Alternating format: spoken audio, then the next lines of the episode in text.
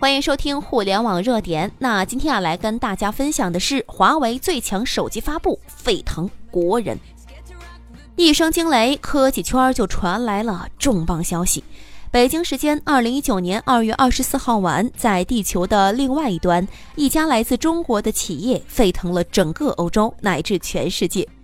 当华为余承东拿着这部中国五 G 折叠手机稳步走上西班牙巴塞罗那世界级舞台的时候，全场尖叫。当华为大声宣布华为最强手机华为 Mate X 来了的时候，全世界的媒体头版头条都在刷爆着华为，华为，华为。这一刻，我流下了激动的泪水，因为过去只苹果、三星才有这样的狂热。而在今天，当世界疯狂的是我们的中国的华为，发布也就是高潮了。华为 Mate X 一经公布，全国乃至全世界的权威科技媒体都无一例外把这一消息顶至了头版头条。为任何一部手机能够引起整个科技界的高度关注，因为这部手机无论是在性能上还是在工艺上，都达到了一个颠覆性的高度。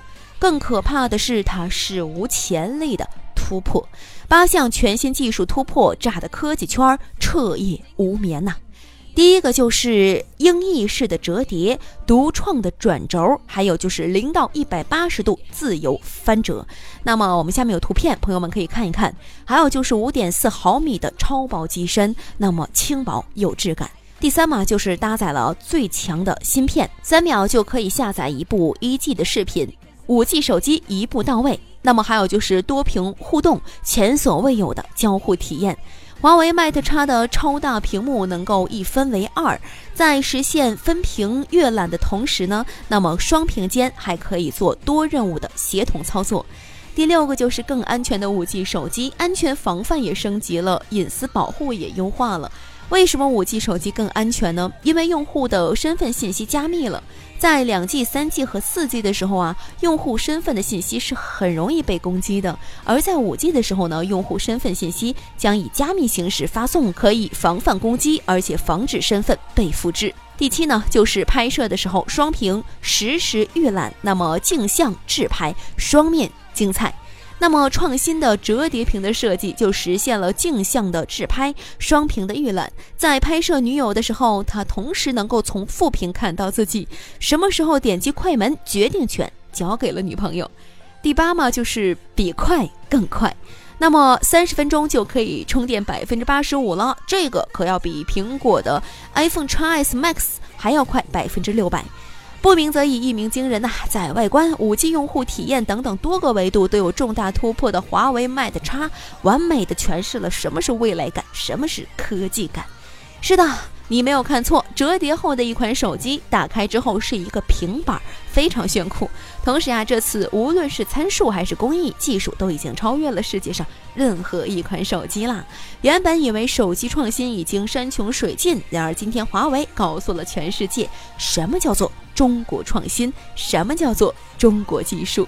今天中国科技让别了平板电脑这句话，绝对不再是危言耸听了。一场酣畅淋漓的发布会结束之后，本以为可以稍微的平静一下了，然而华为 Mate X 逆天的黑科技，顿时圈粉无数国内外的迷妹还有迷弟们。国外的媒体记者纷纷惊呼：“太牛了！拍拍拍拍拍，手根本就停不下来呀！”这一刻，全世界都看好了华为。这一刻，感觉全世界的人都为华为的新手机尖叫了，全世界都在羡慕中国科技。更让国人激动的是，它是中国的自主研发哟。一直以来啊，国产手机永远绕不过两家企业，第一个就是美国的高通处理器，第二个就是韩国的三星屏幕。最新的像 OPPO、vivo、小米等等，芯片全都是美国高通的，那么屏幕呢也全都是韩国三星的，真是天大的悲哀呀！而今天华为发布的 Mate X 所搭载的芯片，正是刚刚碾压高通、万众瞩目的华为最强的 5G 多模终端芯片。那么，它们搭载的也是巴龙五千和麒麟九八零的芯片，一颗完全由中国自主研发的、自主可控的超强芯片，将伴随华为 Mate X 正式征战世界了。而华为的折叠屏手机的供货商不是三星，不是 LG，而是此前就已经和华为紧密合作的国产屏厂代表京东方。这意味着中国靠西方科技才能够取胜的日子已经一去不复返了。这一刻，华为终于做到了。众所周知，未来 5G 通信将会是所有行业的入口。通讯技术以及通讯速度的强大与否，直接决定了你在移动互联网时代的强和弱。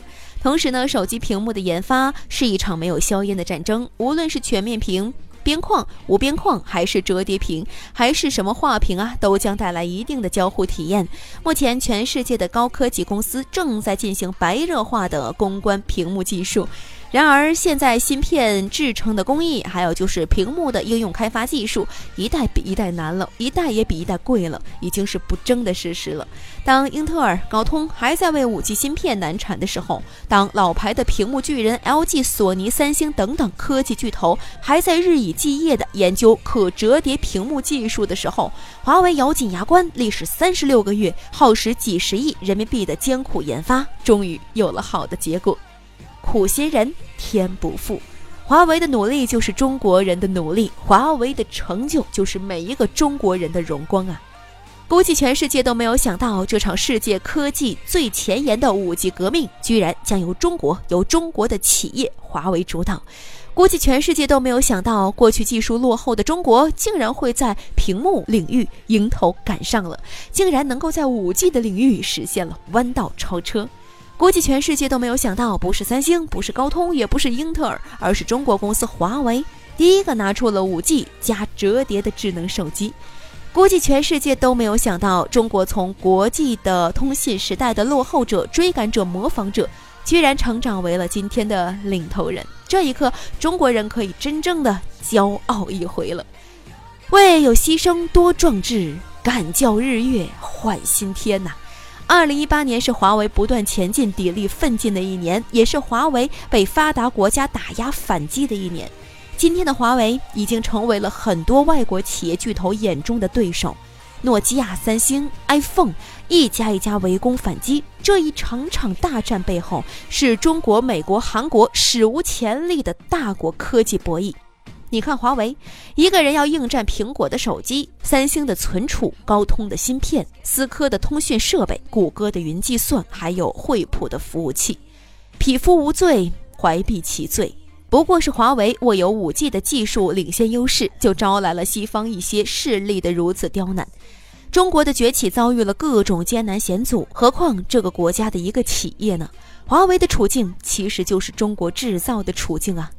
中国企业要发展要强大，就难免动到别人眼中盯到的奶酪，遭到别人的记恨。我们没有其他可以走的，唯有咬牙让自己更加强大。